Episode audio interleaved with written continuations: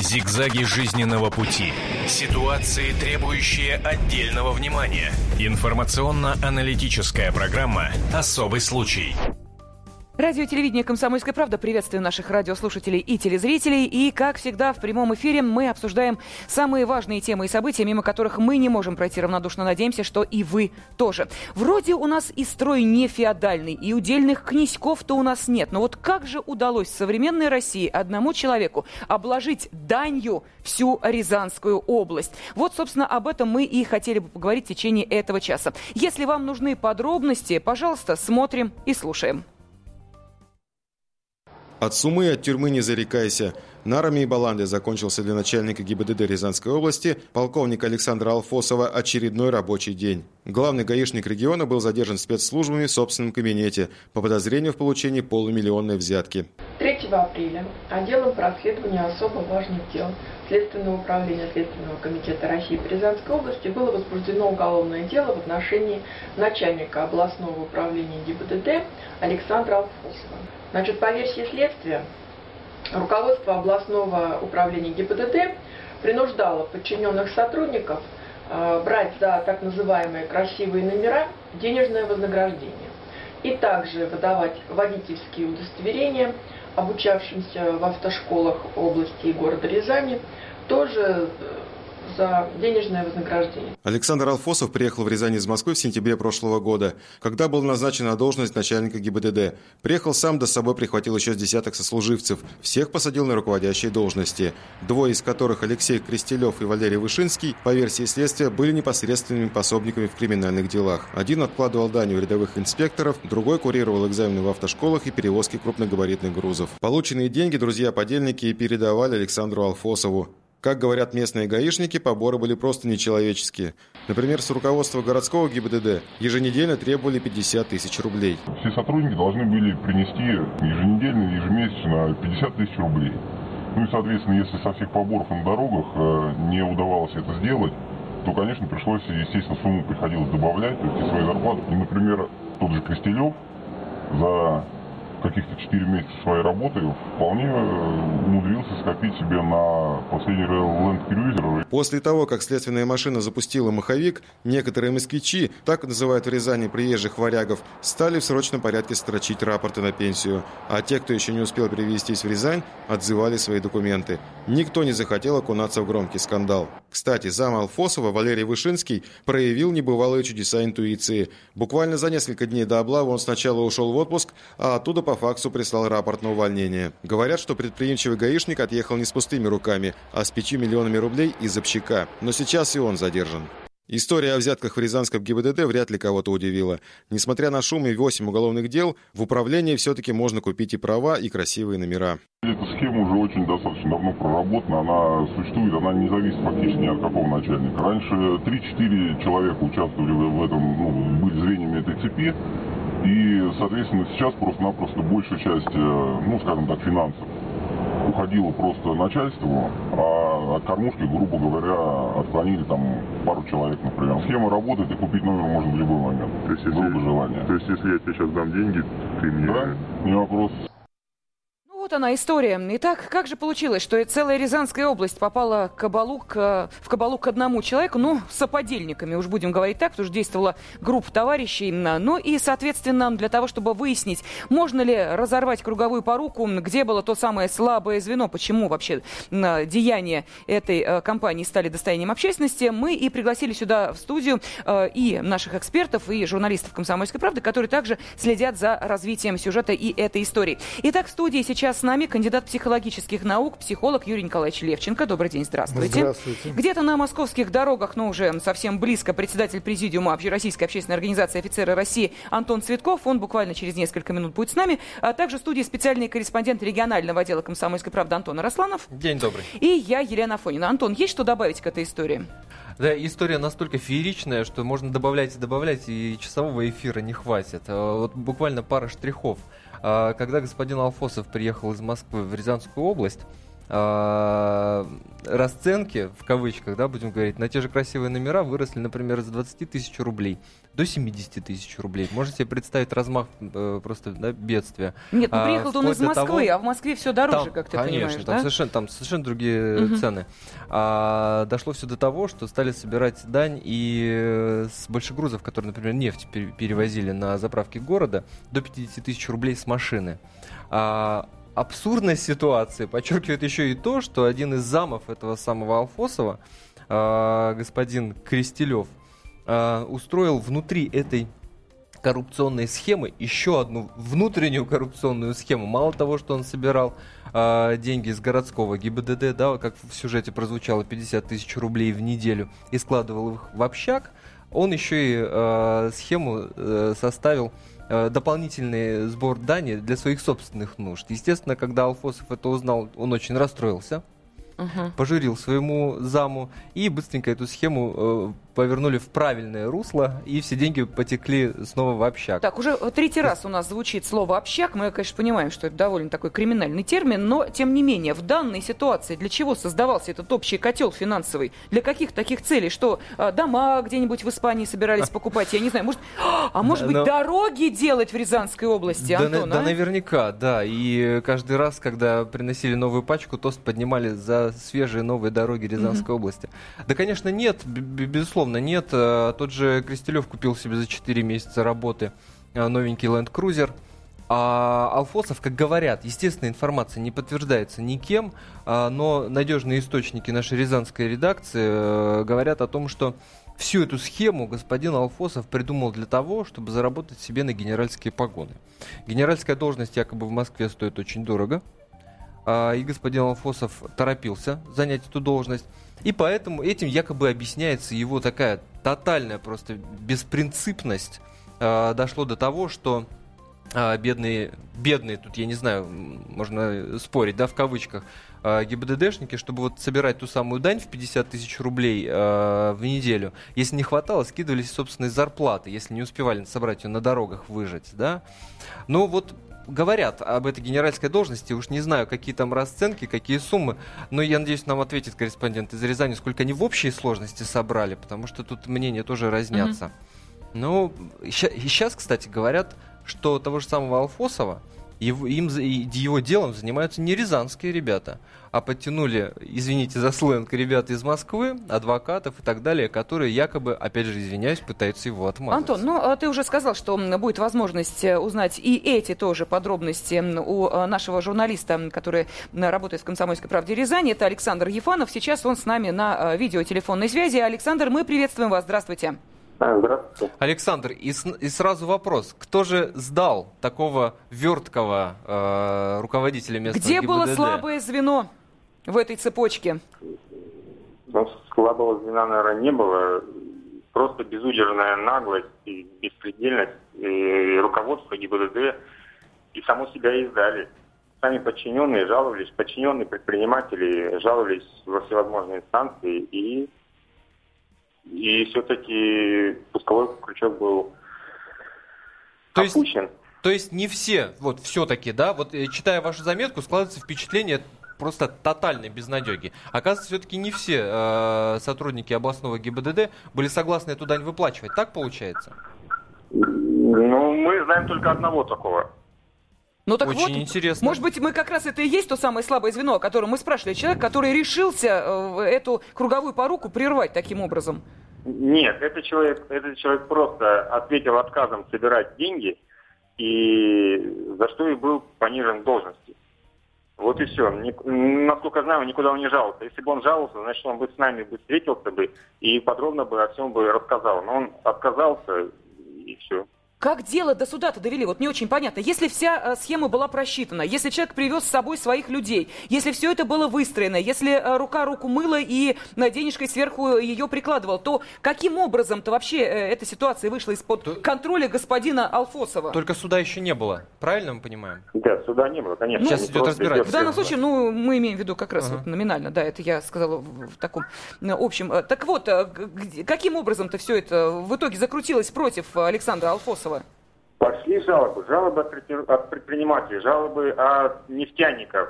которые тоже платили за перевозки бензин, жалобы от э, подчиненных, э, которые жаловались, видимо, анонимно в Следственный комитет Москвы, э, А, ФСБ вот. Москвы, и вот это все закрутилось. И Мгм. шли предупреждения Алфосову, дескать, что ты делаешь, ты был-то поумерь, но он остался на своем, и все-таки произошло. За ним несколько месяцев следили, насколько я знаю, искали, выискивали, и потом все-таки взяли. А То есть деньги-то для поначалу чего? его Да. еще и предупреждали. Ага, мол, типа, Дескать, не бери, конечно, за ну, тобой бери, следят. но немного. Деньги-то куда должны были пойти? Вот тоже вопрос. э, Потому что мы э, говорим о том, что существовал общак, существовал общий котел. Э, Куда финансы-то должны были расходоваться в итоге? Какие версии есть? Куда столько деньжищ-то? И, кстати, сколько их? Ну, очень много, там десятки буквально миллионов. Рублей или Это долларов? Миллион э, рублей. Рублей, И понятно. это самое, самое крупное, что было за историю вообще вот следствия в Рязанской области. Самая мощная буквально структура. Александра, а разговоры о том, что якобы Алфосов собирал эти деньги, чтобы купить генеральскую должность в Москве, они как-то подтверждаются? Еще до, до того, как все это закрутилось, все это дело, говорили, когда приехал Алфосов, было сказано, что он приехал сюда временно, что потом он Мгм. транзитом отсюда уедет в Москву, уедет генералом будет э, на какую-то должность. Мгм. Прошло где-то месяц-полтора, произошло, э, случился этот казус такой, да, вот, всероссийского масштаба.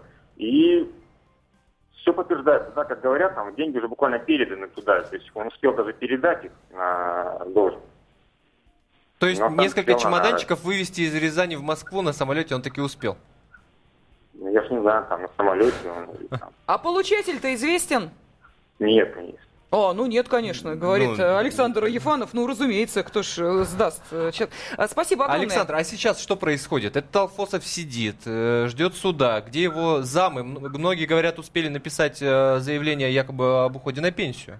Да, его ближайший заместитель Вышинский Валерий, он незадолго, он действительно проявил чудеса интуиции, он незадолго до того, как вся эта заваруха началась, ушел в отпуск. Ушел в отпуск и из отпуска отправил рапорт.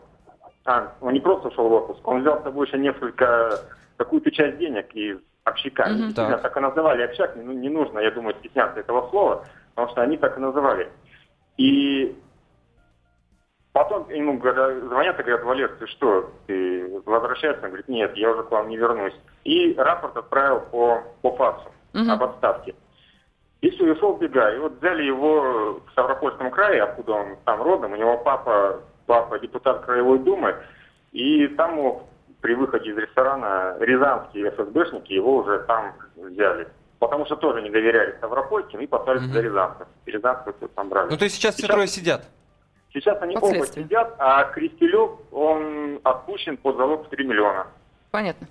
Спасибо. Журналист «Комсомольской правды» в Рязани Александр Ефанов был на э, прямой видео и телефонной связи со студией радио и телевидения «Комсомольская правда». Я э, вновь скажу, кто же здесь э, собрался для того, чтобы эту тему обсудить. Это председатель президиума Общероссийской общественной организации «Офицеры России» Антон Владимирович Цветков. Добрался до нашей студии. Здравствуйте. Да, добрый день. А, Ну, а также и кандидат психологических наук, психолог Юрий Николаевич Левченко. И вопрос первый вам, Антон Владимирович. А, Мы сейчас слышали о том, что есть определенный тариф а, на генеральские погоны. Ну, по крайней мере, э, господин э, Алфосов э, собирал якобы деньги именно на это. Это действительно так? Ну, здесь достаточно сложный вопрос. Мы прекрасно понимаем, что есть коррупция. Она коррупция есть не только в МВД, и в других министерствах. И я бы, наверное, сказал, может быть, более корректно, более очень, что, к сожалению, сейчас в наших органах государственной власти, к сожалению, присутствуют тарифы за назначение э, на ту или иную должность. Э, Это не говорит о том, что все, кто назначились на должность, они- Безусловно. они Безусловно. э, какие-то деньги забывают. В большинстве случаев, конечно же, нет. Более того, в основном, конечно, честно говоря, это мошеннические схемы. Вот таких вот жуликов, которые собирают деньги, которые за деньги хотят купить должность, их просто кидают. То есть им объявляют какую-то сумму, с них эту сумму получают, соответственно, да, и потом э, им говорят, подожди, сейчас будет там новый министр или еще что-то, Мгм. подожди. А он же ничего не может сказать, деньги-то коррупционные, понимаете, он не может ни в суд не пойти, ни в полицию, никуда Ну, конечно. еще. Поэтому в большинстве случаев э, это не является действительностью, а просто вот э, таких людей их В кидают таких на случаях деньги. надо брать расписку. Я такой-то обязуюсь предоставить до... Ну, Крест, ну, ну, должность, куда, дальше, куда, куда- куда дальше с этой распиской идти, понимаете? Да, я шучу, В антикоррупционные комитеты говорит, сдаю всех и себя в том числе. Ну вот вы здесь как раз, понимаете, вот э, вы говорите, как же так, вскрыла схему или все, все остальное, э, потому что все были повязаны. А я вам хочу сказать, что все коррупционные схемы, и все криминальные схемы, и все преступные схемы, во всех них есть всегда слабое звено.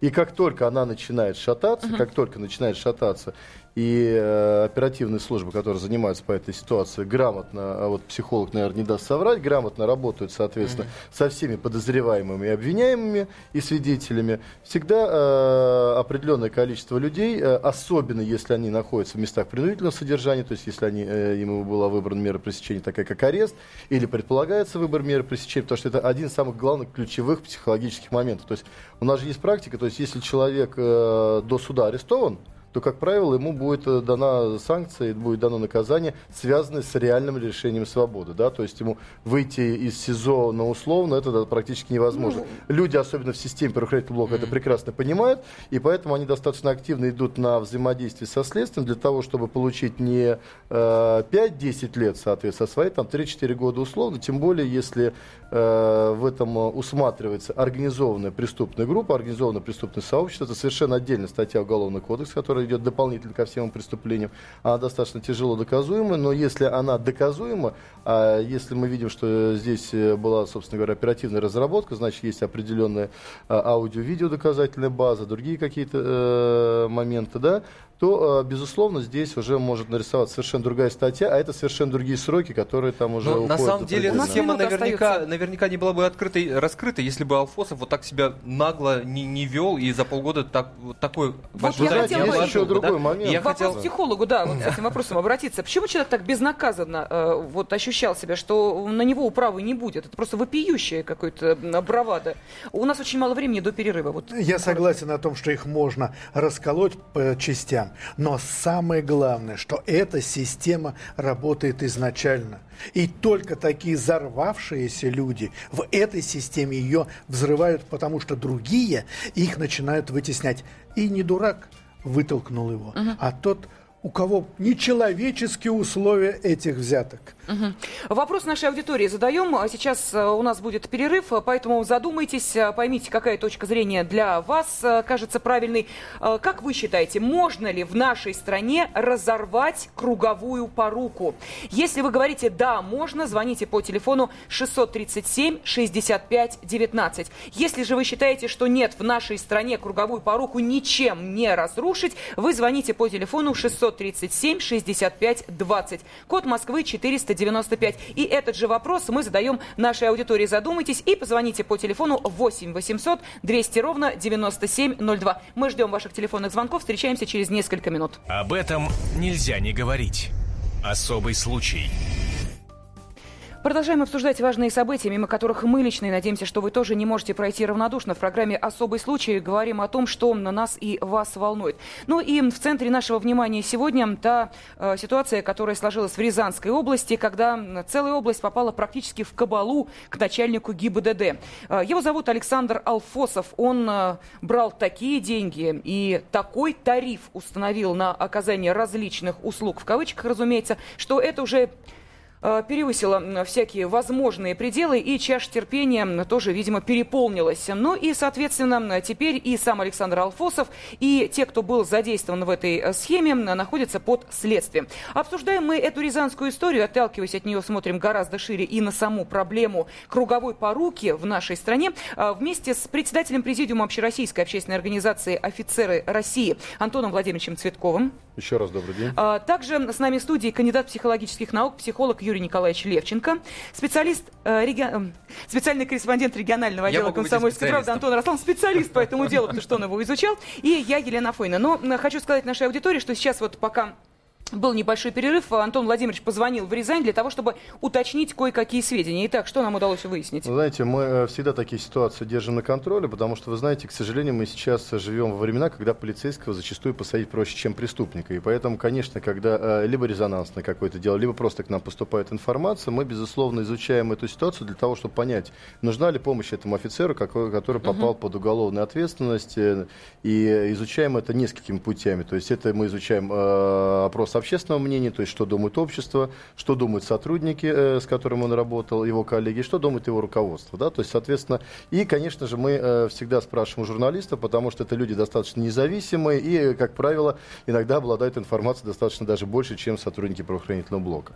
Ну, вот так уж просто получилось. Алфосову явно помощь вот. не нужна. Соответственно, да, э, на первичный взгляд из вот всей этой ситуации мы действительно увидели, что, к сожалению, к сожалению, это коррупционная схема имеет место быть.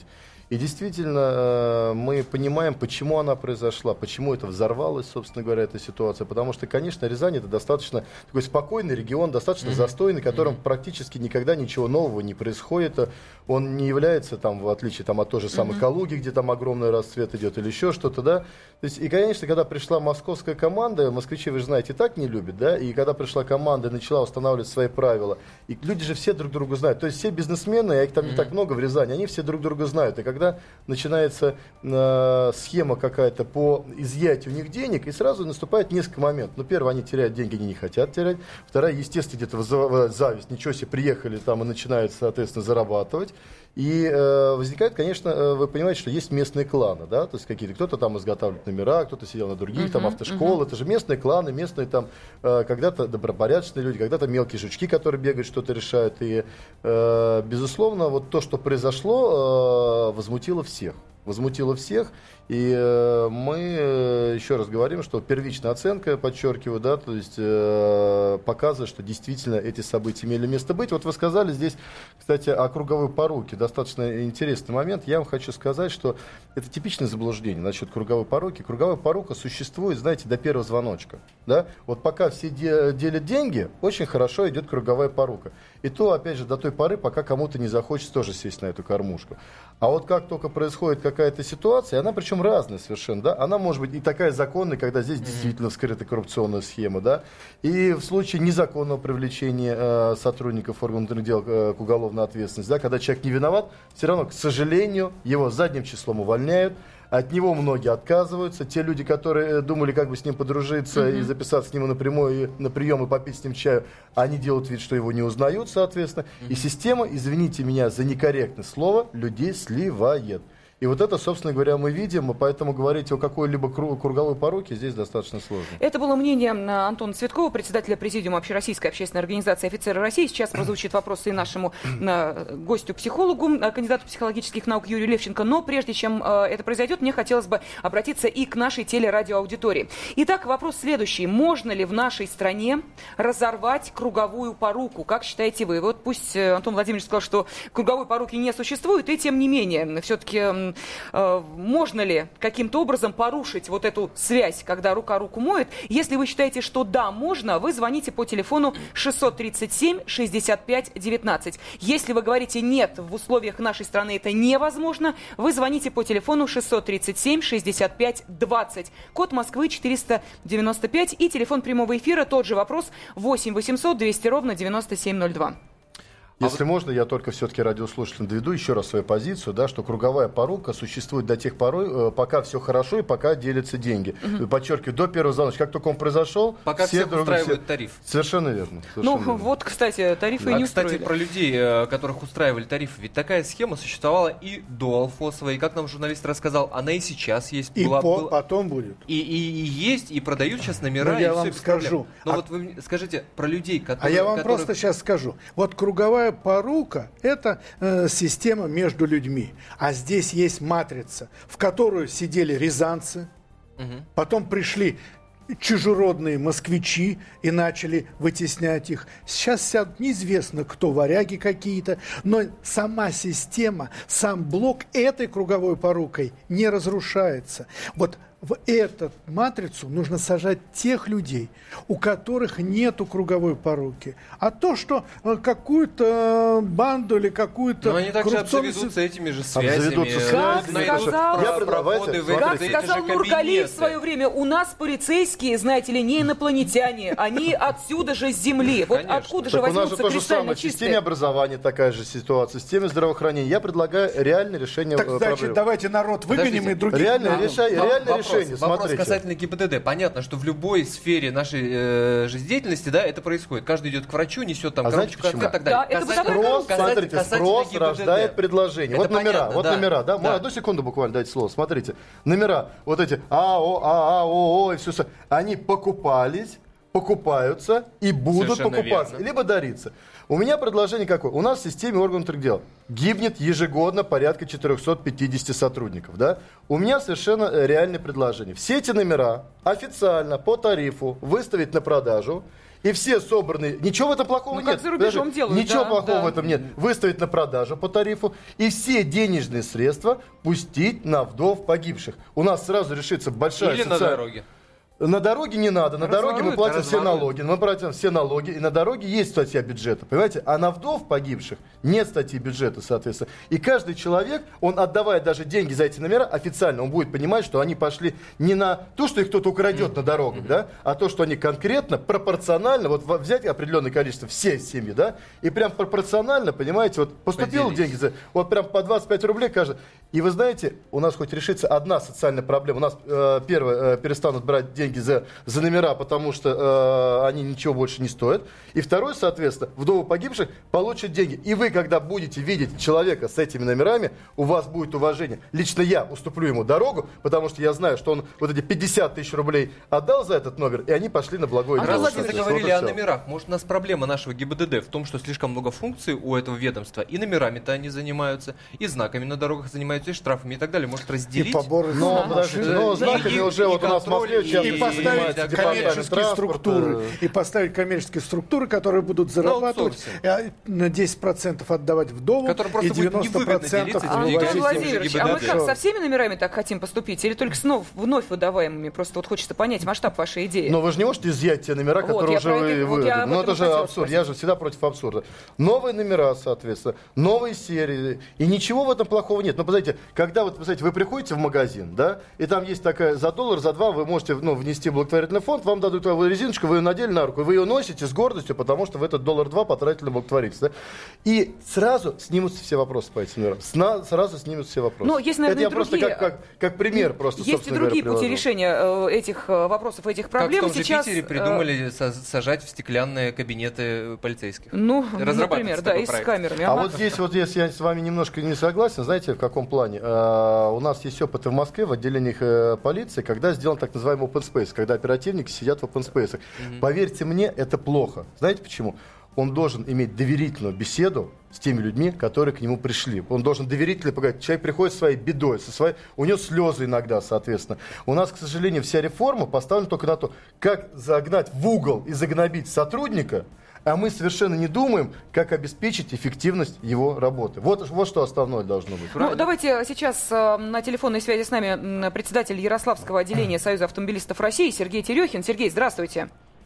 Добрый день, друзья. Ну, вы прослушали часть нашего разговора. Специально мы так э, пораньше вас э, подключили к эфиру для того, чтобы вы э, поняли, какие здесь баталии разгораются по поводу того, каким образом э, прекратить вот эту круговую поруку, в которой задействованы и те, кто хочет купить красивые номера, получить права, и, соответственно, те, кто хочет въезжать в область и вынужден за это почему-то платить деньги. Ну, В общем, э, вот э, такая схема э, разрабатывалась в Рязанской области. Вам-то с чем пришлось столкнуться?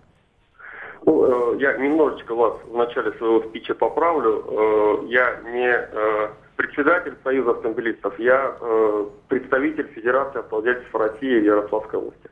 Ну, замечательно. Так, хорошо, пусть будет так. А, Нюансы учтем, спасибо. Смысл от этого не меняется. Итак, Сергей. Ну, вот у нас в Ярославле на сегодняшний день, я могу сказать, что тоже мы жили по, по тем же самым, по тем же самым законам, по которым живет сейчас страна. У нас тоже было за- заимство, было э, очень сильное взяточество. Расскажите про инициативу Александра Ильина. Ну, э, вот по поводу работы Александра Ильина я вам могу сказать так, что э, последние несколько лет, когда он вот э, находился на посту руководителя ГИБДД, он внедрил систему э, электронной записи mm-hmm. на техосмотр, тем самым э, освободив э, систему э, регистрации авто, автомобилей от тех самых жучков, которые постоянно крутятся около ГАИ и которые готовы за взятки оказывать услуги. Uh-huh. Вот. Затем у нас э, в регионе были э, уголовные дела, и люди были привлечены к реальной уголовной ответственности за случаи э, продажи техосмотров, продажи номеров. Это все было в, открытой, в открытом доступе в СМИ неоднократно оглашалось. Вот, я считаю, что бытность Ильина у нас э, кардинально поменялась система, то есть она стала более прозрачной, хотя, конечно, я так думаю, что до сих пор по-дружески у нас вполне возможно и еще и получают до сих пор какие-то номера там красивые, но это уже у нас ушло от системы, тем более от системы, за которую платились деньги, эти деньги были неучтенные и криминальные. Сергей, а тарифы существовали на определенные услуги? Ну, насколько мне известно, да. То есть, вот, э, опять же, могу говорить э, на уровне официальной информации, которая была в СМИ, э, эта информация вытекала из уголовных дел, то есть техосмотры у нас проводились от тысячи до пяти тысяч рублей был тариф, но это даже не, не проведение техосмотра, mm-hmm. это именно продажа талончика. Mm-hmm. Вот. И номера, если я не ошибаюсь, цифры фигурировали от 5 до 30 тысяч рублей, там, в зависимости от серии, от э, красивости, ну, в скобочках, естественно, в кавычках красивости номера. А Александр Ильин, он э, пришлый был или местный ваш товарищ? Александр Ильин это коренной ярославец. Он э, прошел свою службу от, э, там, от работы на земле, что называется, и вот дошел до руководителя. Спасибо огромное. Вот таким ярославским опытом с нами поделился Сергей Терехин, за что ему большое спасибо. И у нас остается буквально э, минута для того, чтобы мы, во-первых, подвели итоги нашего опроса аудитории. Мы спрашивали, можно ли в нашей стране разорвать круговую поруку. Сейчас э, мне сообщат, какие же у нас цифры получились. А пока вопрос нашим уважаемым гостям и экспертам. Итак, э, вопрос следующий. Обращаюсь и к Антону Цветкову, и к Юрию Левченко. Скажите, пожалуйста, мы говорили о том, что в этой схеме задействованы абсолютно все. И те, кто дает, и те, кто готов брать. Вот с чьей стороны э, нам ждать все-таки инициативы? Нам не давать или они перестанут брать? Э, инициатива не та, ни другая, она ошибочная и там, и там. Э, человек у нас, мы в России живем, да, Человек всегда, когда что-то может сделать за деньги, будет стараться сделать за деньги. Это и лень. Человеку, ну, понимаете, терять рабочий день какой-то свой, ему проще отдать 2-3-5 тысяч рублей за техосмотр, который ему привезут, соответственно, на дом. А номера, вы знаете, у нас э, выпендрешь впереди планеты всей. Угу. Соответственно, каждый э, мерится там номерами, там часами или еще что-то. Бэушные автомобили покупает, которые не может себе новые, соответственно, позволить. Это будет происходить. Нам необходимо э, на законодательном уровне исключать коррупционную возможность. Я вот сегодня совершенно официально сказал, вы, мы выступим с инициативой вот сегодня по поводу номеров, да, и точно такие же инициативы другие, чтобы просто исключить коррупционную возможность. Спасибо. Все. Антон Цветков, председатель президиума Общероссийской общественной организации «Офицеры России». Юрий э, Николаевич Левченко, кандидат психологических наук, психолог. Два слова, коротко. Все-таки нам стараться не давать или им не брать? Начинать надо с той системы, которая вынуждает людей давать. Спасибо огромное. Итак, 30% нашей аудитории считает, что разорвать круговую поруку можно, а 70% говорят нет. Зигзаги жизненного пути. Ситуации, требующие отдельного внимания. Информационно-аналитическая программа «Особый случай».